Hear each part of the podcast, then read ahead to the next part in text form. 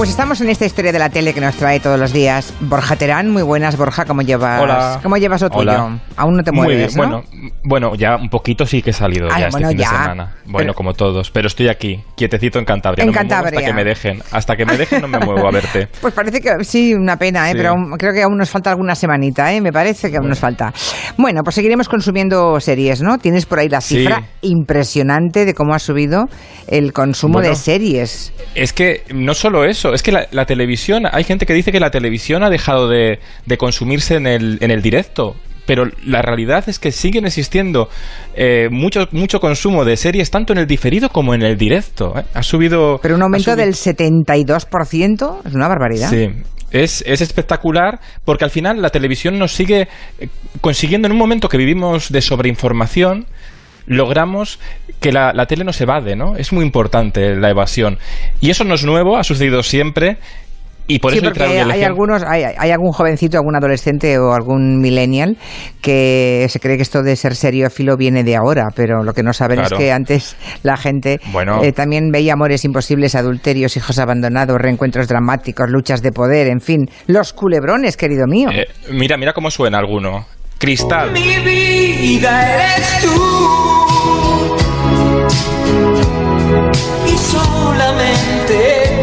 Qué barbaridad, esto duró brr, muchísimo Bueno. tiempo, ¿eh? Años y años duró, duró toda la década de los 80. Creo que todavía no lo hemos podido olvidar.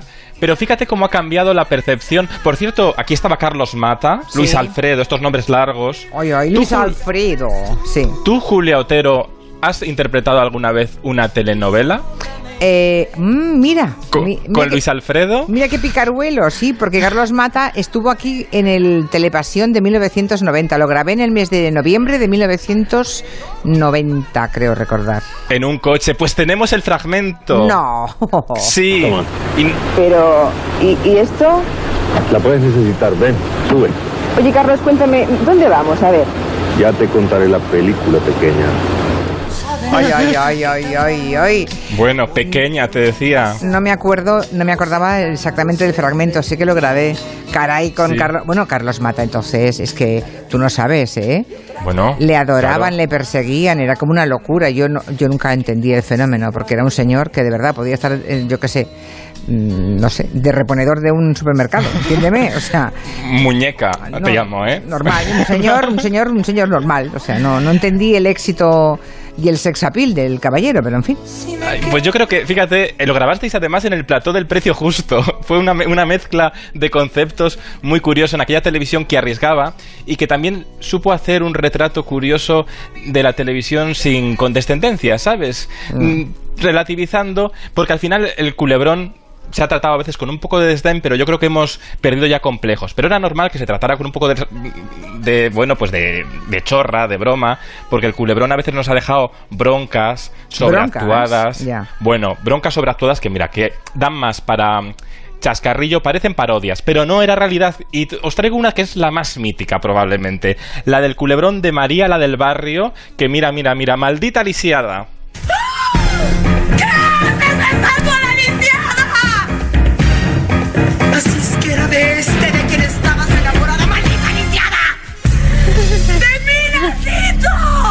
Maldita lisiada, pero ¿qué es esto? Bueno, bueno. No me acuerdo para nada quién era la protagonista. Mejor, mejor. Mira, bueno, la protagonista de este culebrón que no sale en esta escena era Talía. No. Me oyen, me escuchan, me sienten, Talía, sí. Era Thalía.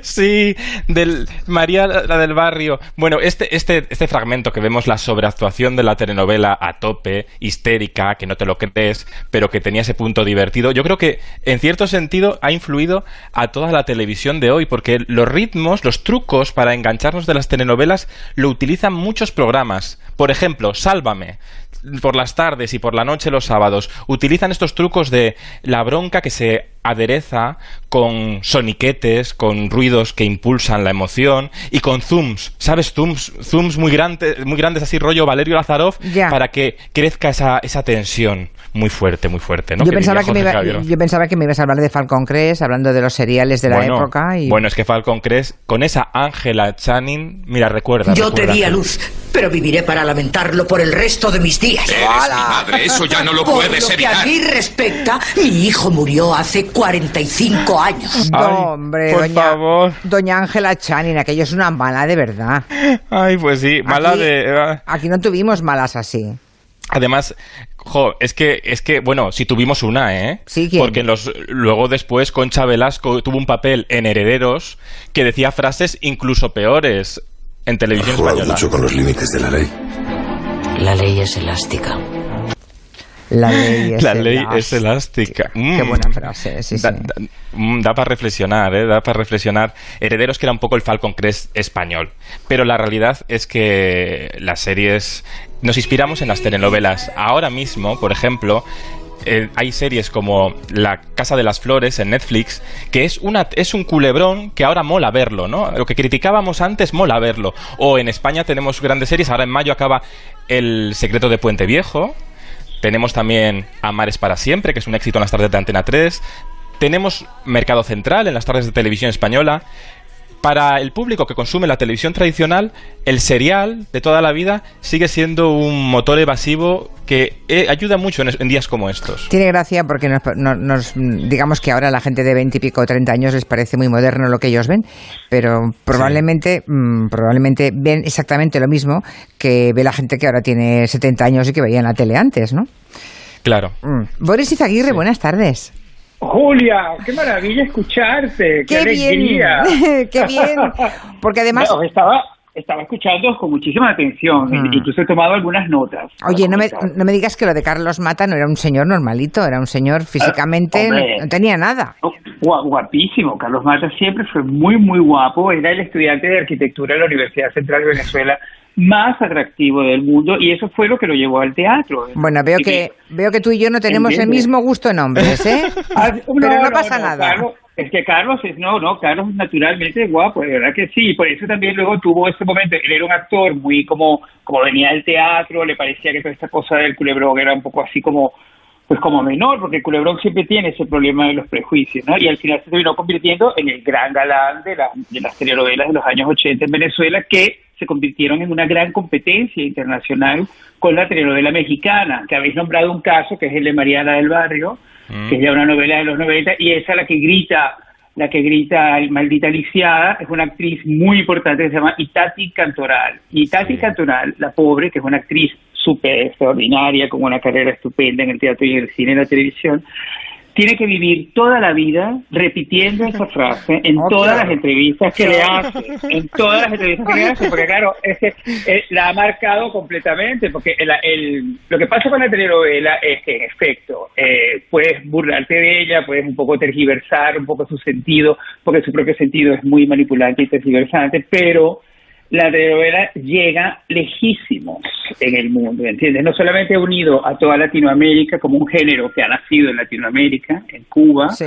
sino que también, sino que también en, el- en eso, a partir de los 80 se exportó a lugares tan impactantes como Corea, Turquía, que ahora producen unas telenovelas muy Bueno. especialmente, muy, muy, muy, muy herederas de estas telenovelas latinoamericanas, Israel, Rusia y por supuesto España e Italia, que se, se las, las adhirieron y la volvieron parte de su programación y de su día a día en, en los años 90, cuando se estrenó eh, primero la primero Cristal y luego vino La Dama de Rosa y Rubí. Yo fui guionista de La Dama de Rosa. Claro. Claro, por fue eso mi tú- primer tú te- trabajo en la televisión. Claro, tú te lo conocías todo eso al dedillo. De Claro, modo que los, que los ingredientes, claro, los ingredientes para el éxito los tenías claros, ¿no? Pero bueno, no, porque yo era muy niño, yo tenía 21 años y al igual que todas las personas que nos hemos visto atrapados en la telenovela, renegaba mucho de ella. Pero sí me parecía que la crítica que le hacía, pues bueno, pues eso, los intelectuales o la gente así, un poco como más pensante, lo encontraba como ridículo porque yo me daba cuenta del, del alcance que tenía el producto, ¿entiendes? De cómo llegaba a una cantidad enorme de gente que de verdad se sentaba todas las noches o to- y todas las tardes. Pero es una perversión, a- a ver porque- su capítulo y a creerlo. Es muy manipuladora la televisión, bueno, como todos los grandes productos de comunicación. Claro, ¿no? claro, No es que- queda otra. Claro, es no que queda otra. es que obviamente, Pero- obviamente eh, de alguna forma se estaba educando sentimentalmente a, a una generación completa con, es- con esos Bueno, contenidos. Ya me dirás, a mí me acusan mucho de que yo cada vez que monto un pollo, pues evidentemente que porque soy venezolano y porque vengo de la telenovela y porque me he criado con ella, ¿no? Y muchos de mis amigos que viven en Venezuela, yo me doy cuenta que, claro, sus vidas sentimentales, ellos las intentan hacer inspiradas en las telenovelas. Lo cual es terrible. Es, es claro. un poco, es un poco complicado, pero también es cierto que la telenovela ha cambiado y yo creo que es muy interesante lo que estabais apuntando de que eh, muchos de los productos que vemos ahora, eh, no solamente La Casa de las Flores, que es una extraordinaria revisión de todo lo que es el, el melodrama mexicano, que ha sido una gran in- influencia ya desde, el, desde la radio y desde el cine. El cine mexicano de los años 40, 50 eran todos grandes melodramas. Las películas de María Félix, por ejemplo, todo eso son grandes historias de unos, unos melodramas muy, muy, muy tremendos, muy muy eh, envolventes y muy enredados y con mucho enredo. Y luego después, evidentemente, pues hoy en día, mira, yo ayer estaba viendo esta nueva serie de Netflix que se llama Hollywoodland, que es de este nuevo, este productor extraordinario que es Ryan Murphy, que se inventó Glee, que se ha inventado eh, Feud. Esta es una, una, es una historia sobre todas las, las personas que eran diversas, que eran distintas en los años 40 y 50 en Hollywood y que evidentemente Hollywood no los podía a- aceptar por, por, por lo racista y prejuiciosa que es esa industria. Pero en realidad, pero, en realidad estamos viendo, entonces, nos interesan las mismas eso- cosas. Claro, está todo, todo, todo viene como, ¿cómo te diría yo? Embuido en la palabra, pero en realidad está como enchumbado de ese inmenso poder que tiene el melodrama. El melodrama, yo creo que es una de las primeras cosas, y por eso la telenovela fue tan globalizadora, porque el melodrama es totalmente globalizador. Oye, todo el mundo, Universal. todo el mundo sea, sea achinado o con ojos o chinos, japonés, judío, católico, protestante, todo el mundo se entrega al amor y Ah. todo el mundo vive el amor como algo importantísimo en su vida. Yo tengo, y- y- oye, y, lo- y lo- y los turcos, las telenovelas turcas, ¿cuál es tu teoría de por qué triunfan tanto las telenovelas turcas? Porque los hombres son guapísimos, eh, muchas veces los protagonistas son ah, entre, entre muy tiernos y, de- y los muy canallas, pero ambos muy guapos y con una facilidad increíble para quitarse la camisa y quedarse como el torso descubierto. O sea que en realidad es fácil, es fácil, el truco es eso- fácil. eso- sí, es un truco muy fácil, es verdad, pero que sigue teniendo muchísimo eh, alcance entre las mujeres que ven la, la serie, ¿entiendes? Siempre, esto también es, una- es muy curioso y por supuesto eh, tiene muchísimo pelo, el pelo muy negro, rostro. Eso que antes se pedía a las mujeres se ha trasladado un poco ahora al galán de la telenovela turca. De hecho, el actor que vino recientemente aquí a España fue un revolú que nosotros que no seguíamos la telenovela no nos dábamos cuenta de dónde venía, pero era claramente porque ese es un tipo de varón con ese colorido en la cara que, que, que siempre gusta mucho, que es como muy tecnicolor, ¿entiendes? Ojos de un color muy especial, pestañas muy tremendas, el pelo muy negro, la cara muy blanca, entonces todo ese tipo de cosas, y el hecho de que, bueno, que sí que tengamos unos pectorales y unos brazos interesantes, y encima te digan unas, co- y encima te digan unas cosas increíbles, pues claro, es un, es un combinado muy bueno, ¿no? Pero la telenovela, mira, la telenovela yo creo que, por ejemplo, en mi generación colaboró muchísimo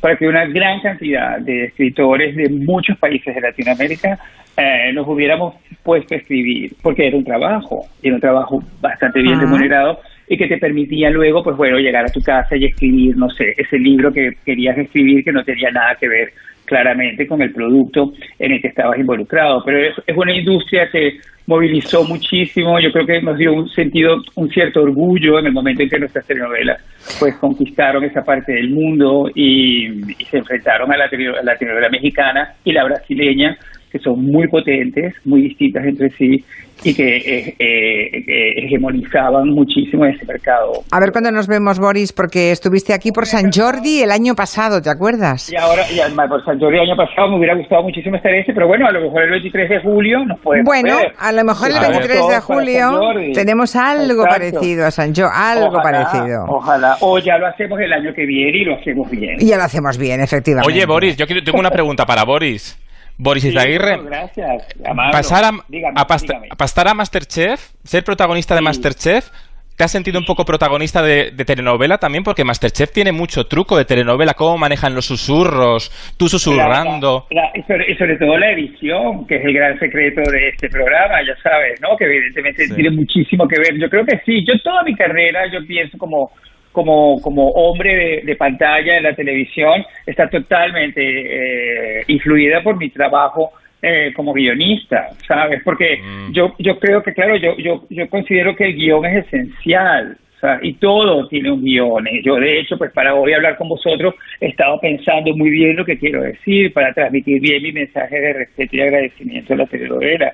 Y sobre todo a eso, que claro que la vida, el, la vida es un gran melodrama y es verdad que no siempre tienes la capacidad de guionizarla como puedes guionizar un argumento en una serie. Ojalá pudiéramos ha- hacer las dos cosas igual, de bien, pero lo, exacto, pero lo grande, lo, lo- lo grande, de, lo grande de un buen guion es que en efecto pues sepa dosificar muy bien todos esos ingredientes sin, sin aturdirte y sin que se convierta en una masa eh, sin control. Dice por aquí un oyente muy cachondo, Pablo acaba de poner en Twitter, dice, bueno, como no cortéis a Boris, como no le corté, dice, como no le corté el boletín, se acaba, jun- se acaba juntando con Valdano, dice, que Pero, sabes que Valdano empieza a las once y media de la noche. Bueno, y se junta en el gabinete y se junta en el gabinete con Sardá. Es el confinamiento, es el, es el confinamiento. En el confinamiento yo solamente puedo hablar con Rubén. Entonces, claro, me dais aquí esta cita en la, en la radio y, claro, no para nadie. Hasta el sábado, hasta el sábado que vuelvo a estar con Jaime. Oye, que igual, que igual también le gusta Valdano. Yo te recuerdo, porque no, la- no- Ah, me encanta Valdano. ya, lo digo porque igual Borja, Borja no se acuerda, eh, pero en las cerezas le junté con Figo. Uy, sí me acuerdo. Porque- ¡Oh, por bueno, Dios! Claro, Por favor. porque me dijo, le llamé y me dijo que venga Figo, que es, es mi ideal masculino y lo puse allí. Totalmente, totalmente. Y fijo, y fijo cómo estuvo de mono que dijo Boris, no te puedo corresponder como quisieras, pero muchas gracias por tu halago. Fue una locura. Sí. Nos hicimos muy amigos a partir de ese Lo momento. sé. Y realmente, yo, yo lamento haber estado tan nervioso. Siempre te tengo que pedir disculpas porque de verdad parecía una quinceañera, pero también tenía razón. ¿eh? Era lógico, hombre, Era ahí lógico. con Figo, estar ahí con Figo y no, no, no reaccionar así con esos nervios no hubiera sido humano. Boris, te espero con el próximo libro. A ver si por Vale, julio hombre, a ver si o cuando tú quieras. vale. Muchos besos. Besos, besos, millones de besos. Adiós. Bueno, Borja, aca- acabamos con esta. Por aquí hay gente que hablaba de otras series. Bueno, la de... Bueno. Los ricos también lloran, decían por aquí. Bueno, un montón, claro, sí. claro. Hasta la semana que viene, Un abrazo querido fuerte. Borja Adiós. Terán. Adiós. Noticias. Son las seis. you